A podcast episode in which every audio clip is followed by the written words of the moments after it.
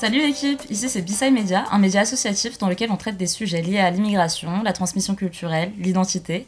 On le fait via des vidéos, des articles, des événements, mais aussi des ateliers. Et maintenant, on peut rajouter podcast à cette liste, puisque vous êtes en train d'écouter notre tout premier épisode de B-Side Podcast, le podcast où on se confie entre potes sur nos vécus en tant que personnes issues de l'immigration. Moi, c'est Shigeki. Et moi, c'est Tuan. Et on est les deux cofondatrices de B-Side Media. On est super contente de lancer euh, ce format parce que c'est un format qui est important pour nous. Euh, c'est un format déjà qu'on consomme euh, beaucoup. et en plus, bah, quand on a lancé l'idée de B-Side, on a longtemps hésité entre la vidéo et le podcast.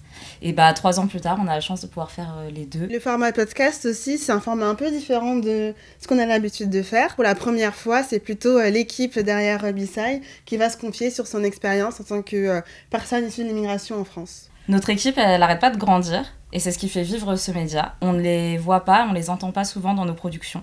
Euh, pourtant, c'est grâce aux discussions qui ont lieu quand on a des réunions, aux nombreuses réflexions qu'ont chacun et chacune. Et c'est ce qui apporte euh, bah, toutes les idées en fait euh, qui prennent vie chez Bisai. Et c'est pour ça qu'on veut mettre en avant ce podcast. On va parler entre nous de sujets sur lesquels on se questionne en tant que personne racisée vivant en France. Parfois, on aura des avis tranchés, parfois, on n'aura pas la réponse du tout. C'est juste pour pouvoir accompagner le public dans nos réflexions aussi.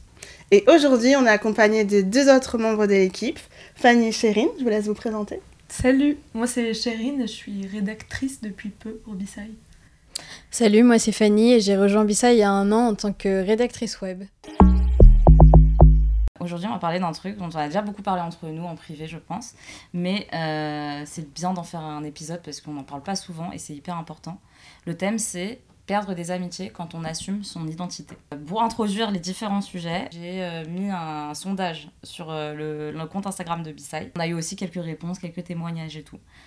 À chaque fois, en fait, je vais vous introduire avec le résultat du sondage qu'on a eu et euh, un petit témoignage et vous allez me dire ce que vous en pensez. On va parler un peu de notre expérience. De l'adolescence à l'âge adulte, vous aviez plutôt tendance à intégrer des groupes d'amis. 32% de réponses pour majoritairement blanches.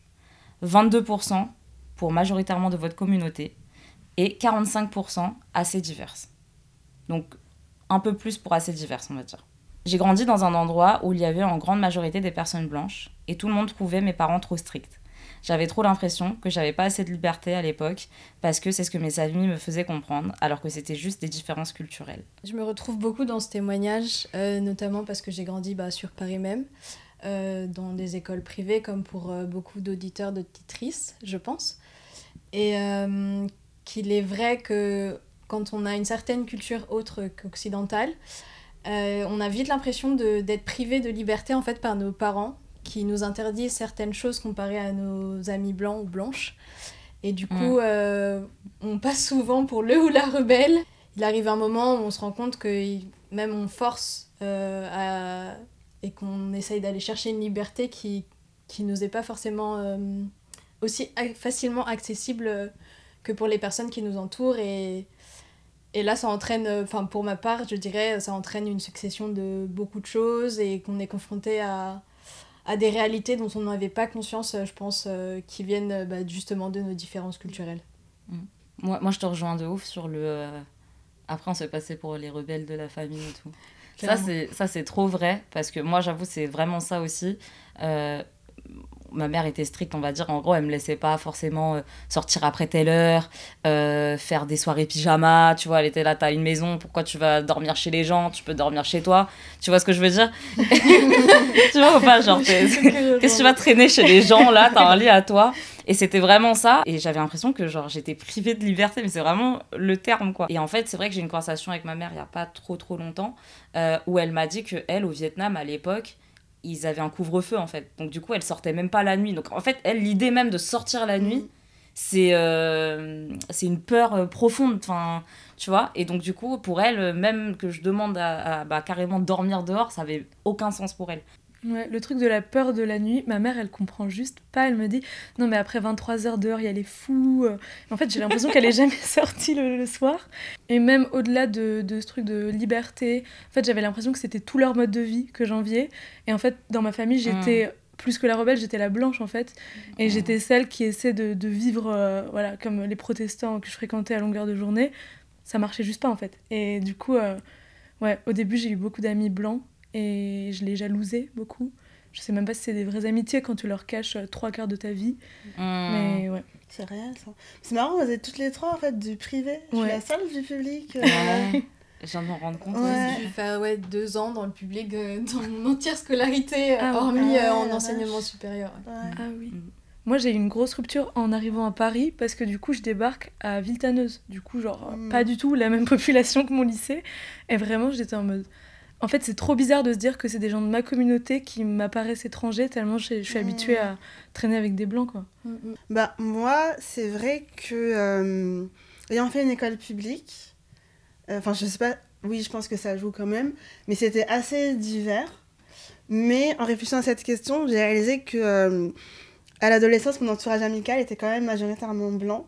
En fait, ça, il y a une, peut-être une cassure après la primaire, parce que mes parents m'ont fait faire un choix que j'ai haï pendant des années. J'ai fait allemand, en fait. Faut pas. J'ai fait allemand dès la sixième, donc j'ai fait Ouais. vraiment allemand hyper tôt. Et du coup, bah, en fait, euh, c'est débile, mais il n'y a, pas beaucoup de personnes racisées qui font allemand, en fait.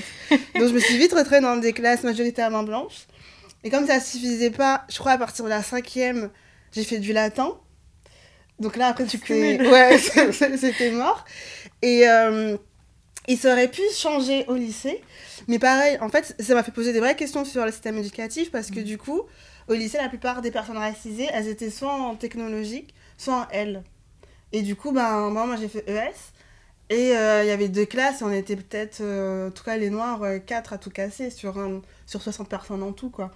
Ce qui fait que ben, même si j'étais dans un environnement globalement hyper mixte, ben, les amis que je me suis faites à ce moment-là, elles étaient essentiellement blanches, quoi. Pour euh, revenir sur ce que tu disais, Tuan, de la crainte qui est née, de la peur de la nuit, des choses comme ça, moi je sais qu'il y a eu une énorme euh, transmission de ça de par ma grand-mère justement, qui est la première à avoir euh, immigré en France des Outre-mer, notamment des Antilles, et encore aujourd'hui qui ne se rend pas compte, et je lui en veux pas parce que je comprends que c'est quelque chose qu'elle a dont elle n'a pas conscience en fait, mais qui est très intériorisé et très ancré chez elle, c'est pourquoi vouloir des amis, pourquoi vouloir entretenir euh, un cercle social autre que son cercle familial en fait. Et euh, pareil, la nuit, euh, c'est associé à tout ce que tu disais un peu, Chérine, euh, la folie, euh, des gens bizarres, euh, ou de la drogue, l'alcool, enfin un côté un peu sombre dans lequel il ne faut pas tomber. Et surtout, je pense quand on est issu de famille où la religion, elle est Hmm. très prenante et elle est vraiment omniprésente euh, parce qu'on t'inculque, euh, on nous inculque des valeurs, des choses, euh, des valeurs morales qu'il faut qu'on respecte et que bah forcément la nuit et tout ce qui va avec, euh, même ne serait-ce qu'aller dormir chez des copains ou des copines, bah c'est pas euh, c'est pas en accord Mm. avec ça en fait. Mm. Et c'est sûr que bah, ça crée des blocages quand même euh, en, en primaire, enfin peut-être pas en primaire, mais au collège où tu as envie un peu d'exprimer ta liberté, d'être euh, d'être assimilé aussi à d'autres, euh, à des groupes euh, pour avoir des amis. Et ben ça commence à créer des conflits avec tes parents, avec ton entourage familial, mais aussi avec tes amis comme tu disais, parce que si tu peux pas être transparent sur euh, Hmm. la réalité de ce que tu vis chez toi, et ben en fait les personnes de ton entourage, notamment de ton cercle d'amis, n'auront jamais Mm. conscience de qui tu es vraiment et Mm. et ça c'est hyper essentiel je pense. euh, Mais après on s'en rend compte un peu toujours tard, mais vaut mieux tard que jamais j'ai envie de dire. En fait, tu vis une double vie. Tu caches la moitié de ce que tu vis euh, à l'école ou avec, auprès de tes amis, à ta famille. Littéralement, hein, tu mens sur des trucs auprès de ta famille et tout. Et tu ressors et auprès de tes potes, tu mens sur d'autres trucs. Parce que t'oses pas dire que chez toi ça se fait pas, qu'il y a des trucs que bah, t'as pas le droit de faire, il y a des trucs. Enfin, tu t'arriverais. En fait, t'es tellement jeune que t'arrives même toi-même, t'arrives pas à l'articuler, tu vois, t'arrives même pas à le comprendre toi, euh, ce que ça signifie. Et donc, du coup, en fait, tu constamment, tu, tu vis entre les deux là. Et moi, je sais qu'il est arrivé un moment où je savais plus qui j'étais. Je me dis, en fait, je savais plus qui j'étais dans ce tourbillon de qu'est-ce que j'ai fait littéralement pour moi là? Je savais plus parce que il y avait en fait un moment où je faisais soit pour ma famille, soit pour euh, mes amis, mais il y avait rien que je faisais. euh, en tout cas, j'avais l'impression que toutes les décisions que je prenais, elles- elles étaient pas pour moi en fait. Et il arrive un moment où tu te perds tellement dans ça. euh, particulièrement donc comme on l'a dit quand on est en école privée et tout ça où c'est majoritairement blanc où moi c'était une école privée catho où euh, tu vois, tu as ce côté un peu catho, bourgeois et tout ça. Genre, t'es- t'essaies vraiment de t'intégrer dans un monde que tu connais pas du tout, en fait. Ouais, j'ai l'impression d'avoir eu genre des grosses crises identitaires fin lycée où je me disais mais j'investis tellement d'énergie dans le fait d'essayer de, de, modeler euh, mon mode de vie à moi sur celui de, de, personnes auxquelles je pourrais jamais ressembler. Et en fait, vraiment, j'ai des souvenirs où genre je sortais avec mes copines et je les entendais parler de trucs, enfin, tu sais, de trucs culturels et tu, tu sais pas de qui on parle et toches la tête et tu t'es en mode oui, de ouf, pas du tout. Alors que tu sais pas du tout. Et, et, ensuite, tu rentres chez toi et tu te dis mais, mais où est-ce qu'on va, tu vois? Et moi, je crois que vraiment en terminale, j'avais des moments où je chialais en me disant je, je vais nulle part comme ça parce mm. que je crois que je vais jamais être comme eux. Et en même temps, c'est déjà un peu trop tard vis-à-vis de ta famille où tu te dis je suis allée trop loin pour mm. retourner à mes origines, pour être la version que ma mère aimerait que je sois. Mais moi je crois qu'en fait euh, c'était plus la classe que la race qui jouait. Parce que euh, je, me suis reconnue dans ce que tu disais que tu étais un peu jalouse de tes potes. Et moi j'avoue que j'étais pas mal jalouse de mes amis quand j'étais petite. Enfin jusqu'à l'adolescence en vrai. Parce qu'elles avaient des maisons plus grandes, partaient plus en vacances. Euh, je sais pas, je pense aussi elles avaient un mode de vie, sans que ce soit extravagant, parce que j'étais pas un peu en privé, mais qui ressemblait plus à ce que je voyais à la télé en fait. Alors que moi, je voyais pas du tout des gens qui vivaient comme chez moi à la télé. Et euh, je sais pas, même elles avaient genre leur propre chambre. Alors que moi, il y avait toujours euh, une tantine ou un cousin, une cousine qui venait d'arriver du bled, qui dormait avec moi. Et euh, ouais, des trucs même bêtes, aller au restaurant, aller au ciné, faire des choses comme ça. Je sentais un écart et qu'en fait, au-delà de l'écart de mode de vie, ce qui me faisait le plus souffrir, en fait, c'était l'écart juste. Euh, c'est là où la race intervient, d'être la seule euh, non-blanche dans un groupe euh, de blancs qui a du coup le corps qu'on voit à la télé, les cheveux qu'on voit à la télé. Et c'est plus ça que j'ai voulu masquer, notamment ben, moi à travers le rapport que j'avais aux cheveux. Je sais que ben, il y a des personnes qui font des tissages et tout pour le kiff, hein. Mais moi, je sais que j'ai aussi commencé à me réapproprier mon identité, comme tu parlais, quand je me suis réapproprié le cheveu. Parce que le cheveu, c'était vraiment le truc que j'utilisais le plus pour euh, masquer, on va dire, euh, ma, ma, négritude, on va dire. Oui, je suis tout à fait d'accord. C'est vrai que bah, du coup, là, on peut carrément parler d'assimilation, je pense, euh, pour pouvoir s'intégrer, notamment à ces âges-là. Et bah, comme pour toi, en fait, le cheveu en tant que personne afro-descendante, c'est euh, bah, la première chose qu'on voit, c'est la première chose euh, sur laquelle euh, nos amis, notre, ouais, notre entourage amical va nous critiquer ou va pointer du doigt. Et du coup, moi, mes parents, enfin ma mère notamment, forcément, a commencé à, bah, à l'âge de 10 ans, je crois, a commencé à me défriser les cheveux. Je ne lui en veux absolument pas. parce qu'aujourd'hui, c'est la première à être fière de ses cheveux et à m'aider à apprécier les miens parce que j'ai toujours du mal.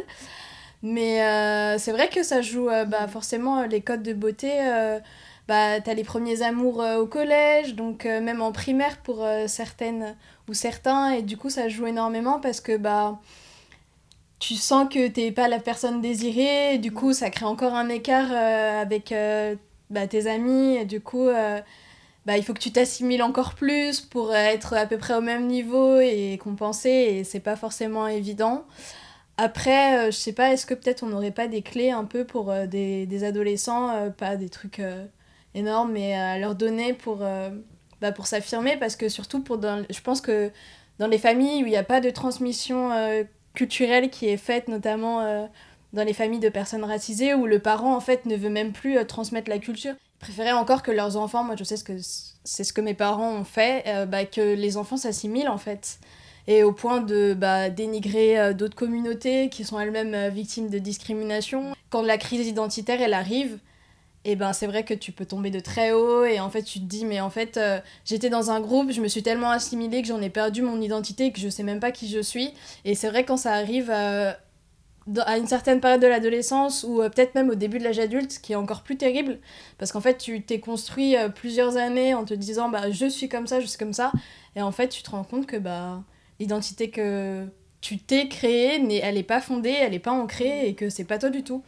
Mm. Tu t'es aussi créé à travers le regard euh, blanc, du coup, de tes amis, de ton entourage, et euh, du coup un regard qui est, euh, bah, qui est négatif parfois. Des parents d'amis qui, quand j'arrivais chez eux, se tiraient les yeux et m'accueillait en faisant un accent, euh, un, accent asiatique et tout, euh, à table, qui me disait ici on mange pas avec des baguettes. Hein. ce genre de truc des parents, tu vois. Donc en fait, toi, dans ta culture, on t'a appris qu'il fallait respecter les, plus, les personnes plus âgées que toi. Mais face à toi, tu as des gens qui ont 40 piges, 50 piges et qui continuent à véhiculer des clichés sur toi. Moi, je me suis construite autour de ça en me disant, bah c'est ça euh, ma Mm. place dans cette société en fait. Tu vois? C'est ça ma place dans cette société, c'est ça que je vaux aujourd'hui. Peut-être, euh, tu parlais de, de clés. Euh, moi, je pense que ce qui m'a sauvée, c'est de me déconstruire, c'est d'apprendre euh, à bah, de rencontrer des gens qui étaient sur les mêmes questionnements que moi, de lire certains livres, regarder certains documentaires, de, de, de m'informer en fait sur mon histoire, l'histoire de mes parents, l'histoire de la France et tout ça. Enfin, tout, tout, tout ce côté déconstruction identitaire, ça, ça m'a sauvé la vie. Faut aller sur Bissaï. Je vais aller sur Bissaï. As-tu vu un changement dans ton entourage quand tu as commencé à te déconstruire et à assumer ton identité? Et donc les réponses qu'on a eues, c'était, c'est très bien euh, partagé, hein. 42% complètement je n'ai plus les mêmes amis, Euh, 25% pas du tout c'est one since day one, et 33% un peu j'essaie encore de naviguer tout ça. Et euh, le témoignage que j'ai sélectionné euh, avec cette question-là, euh, c'est une fois, j'ai parlé de colonisation à mes amis après avoir vu un documentaire dessus. Ce à quoi ils m'ont répondu, mais de toute façon, ça te concerne pas, t'es française.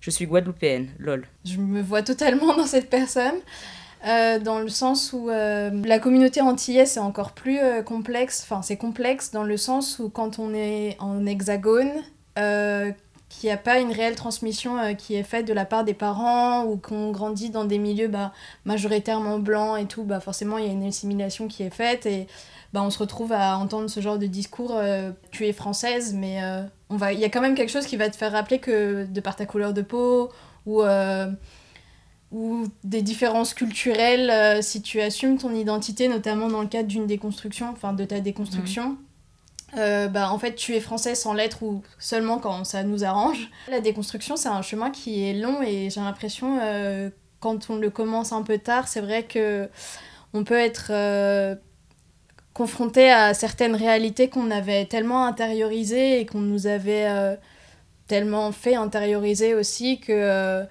c'est pas un long fleuve tranquille pour pour tout le monde. Pour certaines personnes, ça peut être le cas et franchement, je ne peux que euh, vous dire waouh parce que c'est beaucoup de réalités auxquelles on fait face et euh, qui sont parfois pas évidentes parce que bah, forcément ça remet en cause, euh, Mhm. comme ce qu'on disait avant, euh, bah, l'identité qu'on pensait s'être créée et qu'on pensait qui était être la nôtre et en fait ça correspondait à une période de notre vie mais au moment où on commence notre déconstruction et tous les questionnements qui vont avec, eh ben, il y a des choses avec lesquelles on n'est pas du, coup, du tout en accord en fait.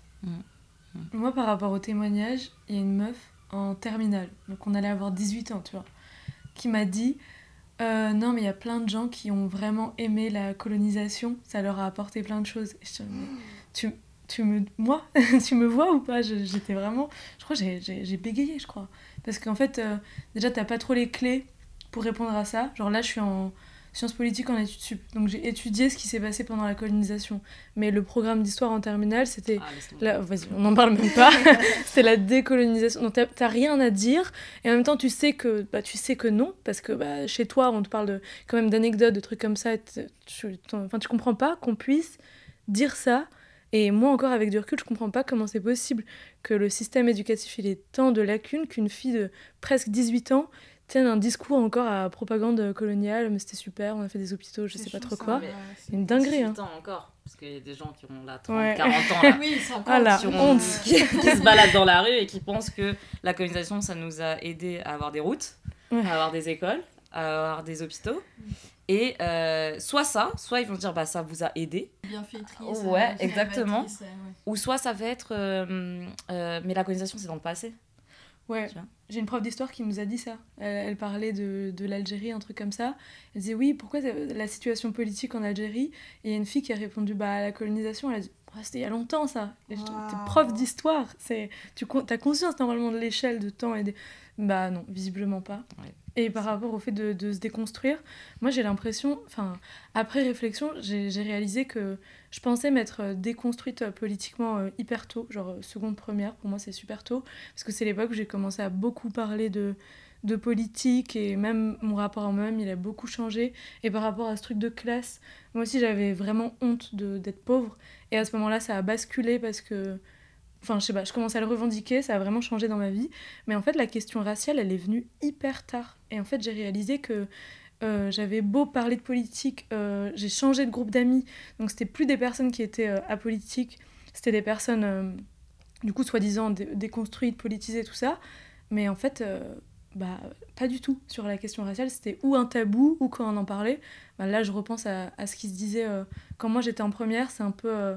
Il y avait Black Lives Matter, du coup, c'était les premières fois qu'on parlait de violence policière. Et du coup, j'avais des copains, donc soi-disant d'extrême gauche, qui me disait il n'y a pas de racisme dans la justice. Euh, moi, mon frère, d'ailleurs, il s'est fait taper par un arabe. Des, vrais trucs que j'entendais sur le moment, je réagissais pas parce que je me disais bah non, ils sont politisés. Enfin, moi, je suis dans les bons groupes, je suis avec les gens de gauche. Aussi, je pense parce qu'il y avait un contraste avec les autres gens de mon lycée. Mais du coup, moi, j'avais un vrai cercle qui se revendiquait euh, politisé et déconstruit et qui en fait l'était pas du tout sur ça. C'est intéressant parce que Chérine, toi, t'es jeune, t'as 20 ans. Et donc, du coup, euh, toi, quand tu parles de cette époque-là, c'était il n'y a pas si longtemps pour toi. Parce que nous, on est en train de remonter euh, dix ans en arrière pour parler de, nos vies, euh, de notre vie au lycée. Déjà, le fait que tu dises que tu t'es déconstruite jeune, donc en seconde, en première et tout, moi je trouve ça vraiment hyper jeune parce que moi j'avais déjà euh, fini l'école supérieure quand j'ai commencé à me déconstruire tu vois donc euh, donc euh, nous enfin nous ça s'est plutôt entamé plutôt tu sais dans notre vingtaine enfin moi en tout cas 24 ans c'est à ce moment-là que j'ai commencé à prendre conscience de certaines choses mais c'est vrai que toi, ça se fait encore plus tôt. Je trouve ça intéressant en fait de voir la différence entre. Il y a un truc de génération aussi, je pense. Nous, on a eu accès à, moi, c'était surtout féministe au début, donc mhm. beaucoup de contenu féministe, j'écoutais des podcasts, on a fait un collectif dans mon lycée, enfin, on s'était un peu regroupé euh, parce que du coup, on était dans un lycée euh, qui était vachement euh, à droite, blanc, catho, mhm. enfin, non, protestant.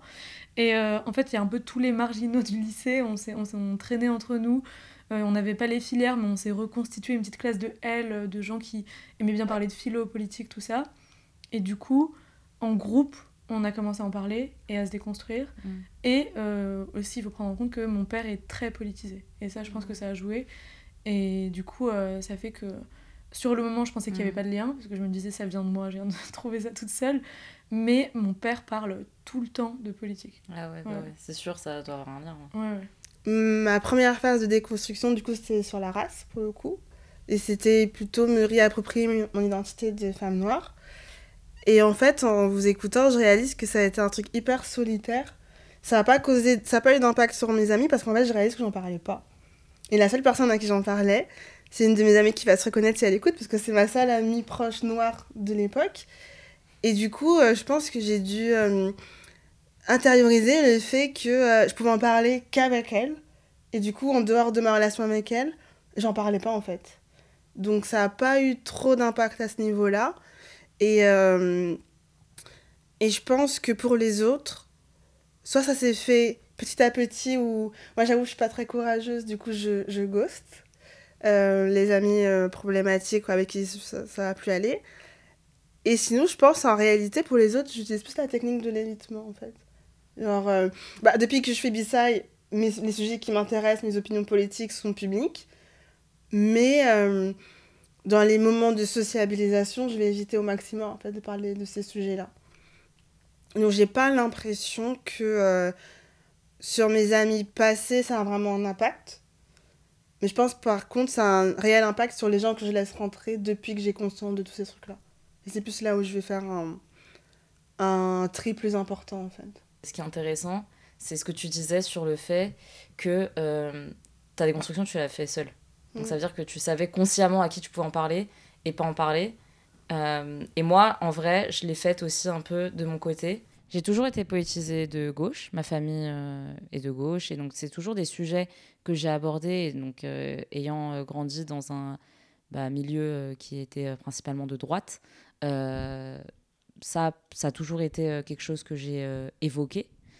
Par contre, quand j'ai poussé ma réflexion et ma déconstruction plus loin, et que j'ai commencé à me déconstruire sur la question raciale, sur la question féministe, sur la question de l'intersectionnalité. J'ai pas pu en parler autour de moi parce que c'était pas des sujets qu'on abordait. c'était tellement de l'ordre de l'intime pour moi, ces sujets-là, parce que c'est tellement des sujets que j'évoquais avec personne que quand j'ai commencé à me déconstruire là-dessus, j'ai continué à le garder pour moi et j'en ai parlé à personne autour de moi, en tout cas de mon entourage du lycée, parce que ça, ça s'est passé plutôt pendant les études supérieures.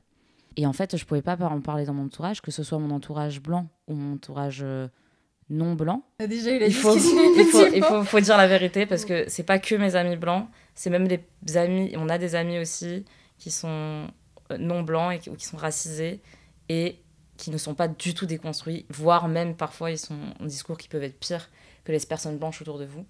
Et ces personnes-là non plus, j'ai pas pu en parler avec ces personnes-là. Du coup, quand, quand je, je me suis déconstruite et que mon esprit a complètement changé et que moi j'ai complètement changé en fait, ça a fait comme l'effet d'une surprise auprès de ces personnes parce que bah, j'en avais pas parlé avant. Et j'avais du mal à trouver ma place euh, auprès de ces personnes. J'étais en train de vivre un tel bouleversement intérieur, personnel, et je ne savais pas comment l'exprimer autour de moi. Et j'avais l'impression que personne me comprenait à ce moment-là mmh. autour de moi. Et puis j'imagine qu'il y a aussi un, décalage et, que ça prend du temps parce que tu tu captes pas forcément tout de suite. Enfin, c'est pas évident que ce chamboulement lié à ta déconstruction, c'est aussi la cause ben, de, ce, de, cette forme de délitement dans ta relation, parce que c'est pas si euh, évident que ça quand tu es dans la relation en plus. Euh. Ouais, clairement, parce que en fait, quand euh, déjà toutes ces réflexions, tu les fais seul, il te faut le temps toi-même de digérer tout ce que tu es en train de, de comprendre sur toi, sur ton expérience, tous les euh, blackouts que tu as fait de tes expériences racistes qui reviennent, que tu réanalyses, que tu te, tu vois, que tu te réappropries ton identité, que tu commences à reprendre de la fierté en, ton identité, tout ça. Tout ça, ça c'est un processus qui est long. C'est pas un truc qui se fait du jour au lendemain. Donc pendant que tu fais ton chemin, il y a des années qui passent en fait. Et pendant ces années, bah toi, petit à petit, en fait, c'est pas du jour au lendemain, tu n'arrives plus à communiquer avec les gens. C'est plus que en fait, petit à petit, euh, il y a une réflexion, deux réflexions, trois réflexions qui te rappellent qu'il y a une distance entre ce mhm. que tu es devenu euh, et puis euh, les personnes qui t'entourent, en fait. Mais c'est vrai que sur le coup, parfois, tu comprends même pas. Tu penses même que qu'il y a un problème, que les gens en face de toi ont changé. Et en fait, tu te rends compte que c'est pas forcément eux qui ont changé, c'est toi qui as complètement mm. fait un 360 de qui tu étais, tu vois. Mm. Et encore plus, enfin, il faut le préciser, encore plus quand on grandit dans des établissements privés où, euh, depuis qu'on est petit, on a l'habitude de cacher une partie de nous. Mm. Cacher ton identité raciale, ça fait partie de ton quotidien tout le temps, en fait. Donc, quand tu découvres enfin ton identité raciale et que tu te la réappropries enfin et que tu en es enfin fier, euh, en fait, tu deviens une complètement autre personne, quoi. J'ai une question pour vous toutes, parce que j'ai réalisé aussi que c'était un problème pour, enfin, difficile pour moi. Et même aujourd'hui, j'essaie d'aller contre ça. Mais est-ce que vous arrivez à dire les mots blanc et blanche devant vos amis blancs et blanches? Je ne me gêne pas. C'est euh, comme j'ai remarqué, il y a des gens qui ont du mal à définir. Euh, par exemple, on regarde une image et on va dire, euh, le monsieur... Euh, oui, le monsieur noir. non, non, non euh, alors que étant très jeune, bah, pour moi, on posait même pas les termes de couleur et je trouve, ce que je trouve finalement encore plus problématique. En fait, là, c'est. Enfin, je dis tout, quoi. Du mm. coup, j'ai l'impression de te passer dans un, un, un truc où j'ai plus aucun filtre sur rien. Je crois, en fait, j'ai tellement contenu pendant longtemps que maintenant ça me frustrerait énormément de pas pouvoir dire à quelqu'un en face tu fais un truc t'es blanc là tu dis ça c'est pourri ce que tu dis tu vois. Et du coup ça me fait beaucoup de bien je pense. Putain c'est beau ouais parce que moi à ton âge je sais que je disais en fait entre mes groupes de potes on disait renoir on disait rebeu asiate euh, et tous les mots équivalents qui existent. Mais j'ai remarqué qu'on nommait jamais les blancs et que même moi du coup j'osais pas dire euh, que telle ou telle personne était blanche si j'étais entourée majoritairement de personnes blanches.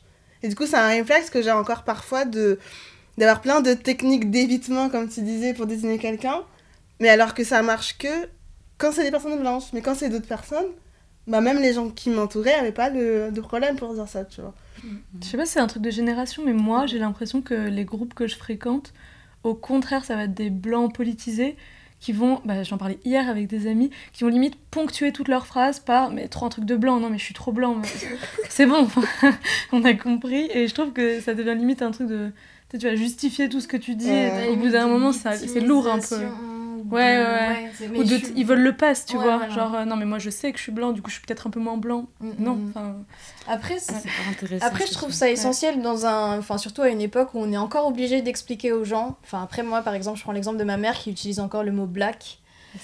Et euh, je ne lui jette pas la pierre, mais c'est vrai qu'à une époque où on est encore obligé d'expliquer aux gens que dire noir, ce n'est pas grave, je ne vois pas pourquoi des personnes racisées se gêneraient de qualifier juste de. Enfin, de ce que ces Mm. personnes-là sont, enfin des personnes blanches en fait. Mais tu vois, moi, quand j'ai commencé à poser les termes, à, tu vois, à m'assumer un peu plus et tout, euh, mon identité, mon antiracisme et tout ça, et poser les termes, et j'ai beaucoup de- d'amis qui m'ont dit euh, Mais euh, toi, maintenant, tu vois que ça, en fait. Tu vois ou pas? Mmh. Et du coup, bah, tu vois que ce prisme, par ce prisme-là. Tu vois que le prisme du racisme. Je trouve ça hyper violent en fait ce truc de tu vois ça partout parce que je me dis mais en fait moi ma vie j'ai pensé comme ça. Pour moi c'était partout parce que pour moi c'était une question et pour toi ça l'est pas.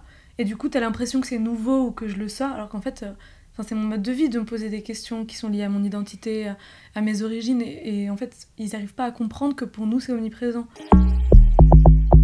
C'est comme si on retirait un voile là, de nos yeux et on voit le monde différemment que nos anciens amis. Et donc c'est une question qu'on a posée sur Instagram. Comment gérer le silence des amis, voire l'opinion divergente quand tu te positionnes politiquement?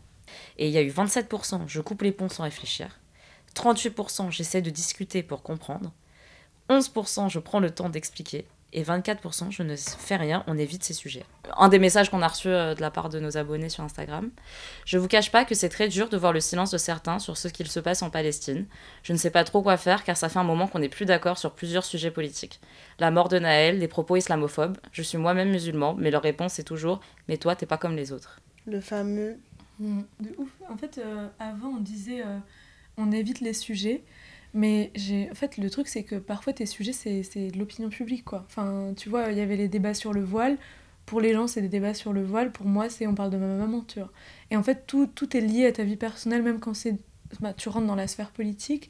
Et du coup, il y a, l'émotionnel qui entre en jeu. Et c'est pour ça que je crois dans les débats, moi, j'ai tendance à m'énerver un peu ou limite euh, finir en larmes.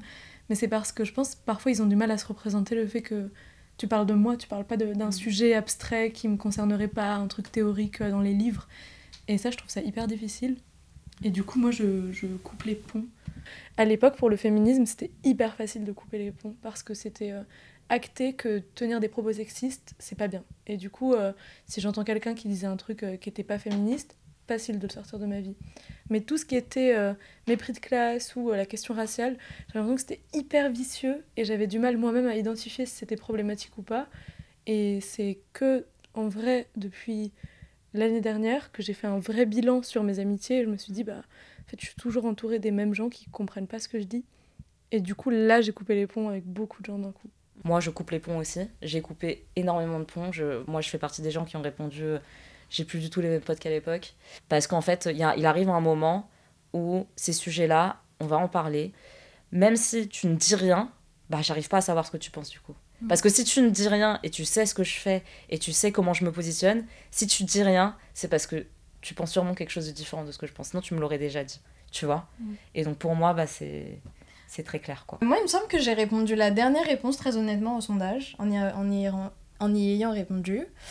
Euh, parce que bah, je pense que je suis toujours parfois, enfin dans certaines relations, euh, dans une forme d'évitement, parce que j'ai encore cette crainte de perdre la personne. Très honnêtement, je pense que ce que j'ai mis en place euh, aussi, bah, comme Sherine euh, et Tuan et peut-être Shigeke aussi, c'est euh, bah, on coupe les ponts en fait. Je fais carrément du slow ghosting, je te réponds un peu, et après je disparais comme Casper.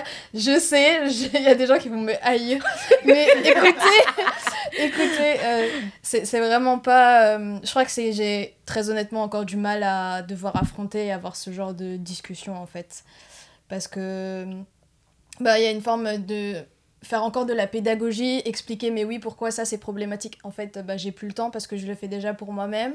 Je dois me retrouver à le faire pour euh, des personnes de mon entourage. Non pas que ça me déplaise, mais enfin c'est prenant émotionnellement alors qu'on a juste besoin de personnes sur qui, euh, comment dire, euh, on voudrait lean on, genre se, se reposer et se dire punaise, euh, merci d'être là euh, et merci de comprendre euh, bah, ce que, que là émotionnellement ça va pas et que j'ai juste besoin de, de souffler. La réflexion que je me fais, c'est que je suis d'avis que, et je suis d'accord que la durée d'une relation ne fait pas tout. dans le sens où j'ai fini par comprendre que tu as des personnes qui sont censées être là dans ta vie à un instant T pour une raison et que c'est pas grave si elles font pas tout le bout du chemin avec toi parce que tu évolues, elles évoluent, etc. et ce que je trouve dans l'amitié, quand tu as des longues amitiés, avec des personnes avec qui tu as traversé aussi des choses euh, compliquées et qui euh, ont été là pour toi à, un instant T, euh, avec qui tu as traversé des choses et que tu aussi lié par des épreuves qui vont au-delà des questions de race, classe, tout ce que tu veux. En tout cas, pour moi, tant que les personnes n'ont pas de comportement problématique ou de remarques problématiques, même si elles ne créent pas des espaces où je me sens suffisamment safe pour aborder ces discussions-là, ou même sans que ces personnes ne le fassent pas, mais juste moi par euh, un peu instinct de survie un peu primaire, tu vois, où je me dis, ben, inconsciemment, en fait, quand je vais être avec des personnes blanches, euh, en tout cas des groupes majoritairement blancs, il y a des sujets que je vais pas évoquer. Alors que quand je suis avec des potes racisés, ben, c'est des sujets qui vont sortir de manière plus naturelle.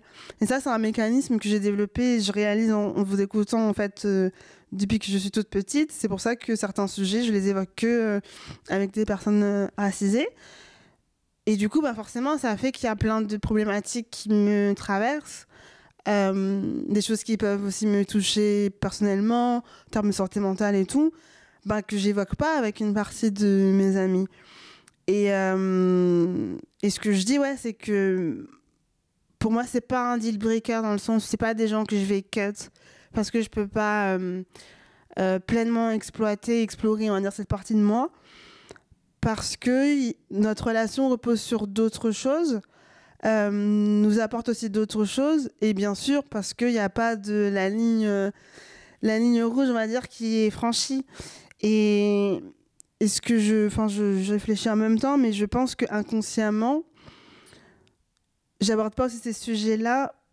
Peut-être par peur aussi que la ligne rouge ou orange, tu vois, l'entre-deux soit franchi, même si j'ai quand même confiance à, mes amis proches. Je sais que globalement, euh, c'est plutôt des personnes qui sont de mon avis. Mais je pense ouais, que c'est aussi une manière peut-être de protéger aussi ma charge mentale. Et, et de ce fait, c'est aussi la charge raciale de se dire je vais pas aborder certains sujets, que ce soit conscient ou inconsciemment, parce que j'ai peur que la réaction de la personne, j'ai peur d'être déçue, j'ai peur que même si elle est curieuse, ben peut-être j'ai pas envie en fait d'être la personne qui va expliquer. Et toute cette charge fait que ben inconsciemment il y a certains sujets que je vais complètement euh, mettre de côté même avec des amis très proches. C'est intéressant là tout ce que tu dis. Moi, il y a deux choses qui me viennent en tête. Il y a une chose avec laquelle je suis d'accord avec toi, c'est que la durée de l'amitié, elle fait pas du tout la force de l'amitié, ça c'est clair. Par contre, il y a un truc où je suis pas complètement d'accord, ou en tout cas c'est pas la manière dont j'opère moi, mais euh, pour moi, si on peut pas parler de tout et que je peux pas mettre tout sur la table face à toi, on n'est pas amis. Ça veut dire qu'on est juste des connaissances, on s'entend bien, tu vois, mais on n'est pas amis. Si on est vraiment amis, c'est que je peux te raconter tout et te dire tout ce que je ressens et que j'ai pas cette peur justement euh, que tu vas euh, dire une dinguerie. Alors, qu'on soit clair, hein, que ce soit une personne blanche ou que ce soit une personne racisée, la dinguerie, elle peut arriver. Parce que la, question, c'est plutôt est-ce que la personne, elle est assez déconstruite pour euh, pouvoir communiquer avec toi sur ces sujets-là? Et ça, les dingueries, elles peuvent arriver aussi d'une personne racisée.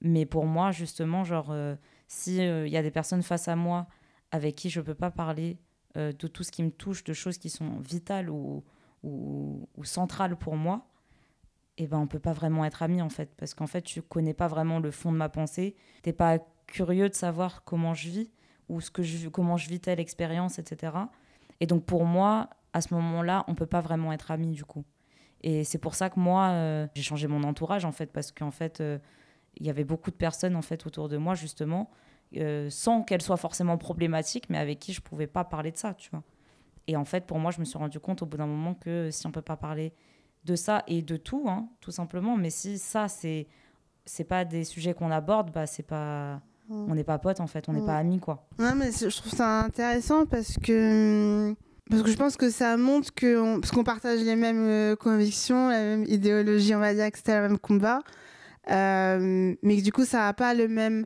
impact, on va dire, dans notre rapport à l'amitié et du coup aussi euh, de ce qu'on est prêt à accepter dans notre entourage et ce qui est vraiment euh, non, non négociable. Mm. Ouais, non, c'est vrai, c'est ça. C'est en fait, ce qu'il y a à retenir, c'est euh, que chaque personne fait Mm. comme elle peut, euh, comme elle le souhaite aussi, selon la personnalité, selon le vécu, et qu'il n'y a pas de bonne ou de mauvaise réponse. Euh, couper les ponts, si ça te fait du bien, tu les coupes. Et si au contraire, tu ressens le besoin de garder le contact avec certaines personnes parce que c'est des personnes qui, qui ont de l'importance pour toi, malgré euh, certaines différences, bah fais ce qu'il y a de bien pour toi, quoi. Mm. Si vous avez perdu des amitiés en assumant votre identité ou votre antiracisme, que pensez-vous avoir gagné en échange? Donc 32% pour un cercle plus restreint mais plus safe, d'autres amitiés plus alignées 38% et 29% pour de la confiance en soi. Donc très très partagé, euh, c'est presque du un tiers, un tiers, un tiers. Euh, et euh, le message que j'ai choisi, c'est pour nous hype up un peu. On a un message qui dit Dieu merci, il existe des safe spaces comme les vôtres où on peut se retrouver. Moi, j'ai répondu euh, d'autres amitiés plus alignées. Avec Bisai, on a rencontré énormément de personnes en fait, avec qui on était beaucoup plus alignés. Déjà, bah, cette équipe fait partie de ces personnes-là. Mais, euh, mais en général, en fait, juste des personnes qui, pour le coup, euh, me challenge réellement intellectuellement. Euh, c'est des personnes qui comprennent complètement, en fait, euh, aussi, qui sont beaucoup plus dans l'empathie de ce qu'on peut vivre, de notre santé mentale dans certains, dans certains moments. Et, et franchement, ça, pour le coup, comme tu dis, on, on disait tout à l'heure, couper les ponts, ça n'a pas été facile. Ça, c'est vrai, il faut le dire. Mais derrière, ce qu'on y gagne, je pense, ça vaut, ça vaut le coup. En tout cas, pour moi, ça a valu le coup parce que je me sens beaucoup plus alignée, euh, peu importe dans le groupe, en fait, euh, dans lequel je vais être aujourd'hui. Un peu pareil. Et euh, aussi, il y a la réponse à la confiance en soi. J'ai l'impression que ça aussi. C'est vrai. Parce qu'en fait, on parle Ouais. beaucoup de la question de la honte pendant une première partie de notre vie. Bah, ça, c'est parti. Enfin, je peux ramener mes amis à la maison, tout va bien. Et du coup, ouais, j'ai l'impression que c'est pas forcément un cercle plus restreint. Au contraire, bah, enfin, là, en arrivant à Oui, Paris, il y a un peu tout qui s'est ouvert, euh, des nouveaux groupes, euh, des médias comme Bisay que je vois dans la vraie vie. Pour moi, à Strasbourg, c'était tellement lointain. Et du coup, euh, aussi, euh, ce que tu dis, c'est vrai, c'est vrai qu'en fait, on peut aller plus loin dans nos questionnements, parce qu'on n'est pas obligé de passer notre temps à bah oui, juste se justifier notre existence, à argumenter, essayer de convaincre Mhm. de trucs euh, de base que les gens veulent juste pas admettre. Et du coup, là, je parle avec des gens, on, on me recommande des bouquins. J'ai l'impression d'aller tellement plus en profondeur par rapport à mon identité et d'avoir l'espace pour me. Dans, dans ma vie, l'espace émotionnel, de, de me renseigner sur ma famille sans que ça de- soit un poids en fait. Juste euh, là, je le vois comme une opportunité et j'ai l'impression que c'est une nouvelle phase quoi, dans, Mhm. dans mon identité. Je suis au Mhm. début, mais c'est super en tout cas. Moi, j'aurais dit ouais, les- la deuxième et la troisième, parce qu'effectivement, mon cercle n'est pas forcément plus restreint. Euh, mais je pense que ça, m'a- ça a aussi énormément joué sur ma confiance en moi. Euh, et puis sur le fait de, ouais, de pouvoir me réapproprier mes identités et puis de pouvoir aussi euh, me sentir plus euh, légitime à creuser certaines choses. Et puis aussi avoir un sentiment que, euh, je pense, pendant toute la partie de mon enfance, adolescence, je pensais que j'étais la seule en fait à vivre ces certaines choses. Et bah, toutes ces nouvelles amitiés elles m'ont fait réaliser que je n'étais pas toute seule. Ça, Ouais. ça m'a énormément aidé. Et, et ouais, juste un, espace un peu refuge parce que tu peux faire le tri dans ton cercle amical, mais par exemple au travail, tu peux pas forcément. Enfin, il y a plein d'autres espaces de sociabilisation où tu peux pas. Mhm. Et de me dire que j'ai au moins un espace euh, de sociabilisation hyper safe avec des gens que j'ai choisis et avec qui on peut grandir ensemble. Ben ça c'est fou. C'est vrai que je réalise que c'est précieux et que tout le monde en fait n'a pas ça. Euh, alors moi, ça a forcément restreint euh, mon cercle d'amis, ce que j'ai très mal vécu au début, parce que j'ai je suis quelqu'un qui aime bizarrement être très entouré. Enfin, je sais pas pourquoi bizarrement, mais j'aime beaucoup être entourée. En revanche, euh, ça me permet de, moi, continuer à entretenir des relations avec des personnes plus alignées euh, avec ce que je suis aussi. Et du coup, ça m'a donné peut-être aussi plus confiance en moi, parce que comme euh, bah, disait Chérine, il y a des choses que, bah, dont tu es plus fière, en fait. Et c'est même pas une fierté de l'arrogance, c'est fier, genre, euh, bah, je suis comme ça, et c'est ma culture, et c'est comme ça que je vis, en fait. Merci beaucoup pour cette conversation euh, hyper enrichissante. Merci à vous de nous avoir écoutés. N'hésitez surtout pas à nous dire ce que vous en avez pensé, à nous donner votre avis sur la plateforme de streaming sur laquelle vous nous écoutez, que ce soit Spotify, Apple Podcast ou une autre plateforme. Laissez-nous des notes, faites Cinq monter un étoiles. peu. Exactement, on n'acceptera pas moins. Euh, et puis, euh, si vous nous regardez sur YouTube ou sur les réseaux, n'hésitez pas à continuer à partager. Vous pouvez retrouver tous nos formats sur nos réseaux bisai.media ou sur notre site bisai.com. Et on se retrouve pour la prochaine fois. Au prochain épisode. Bye bye.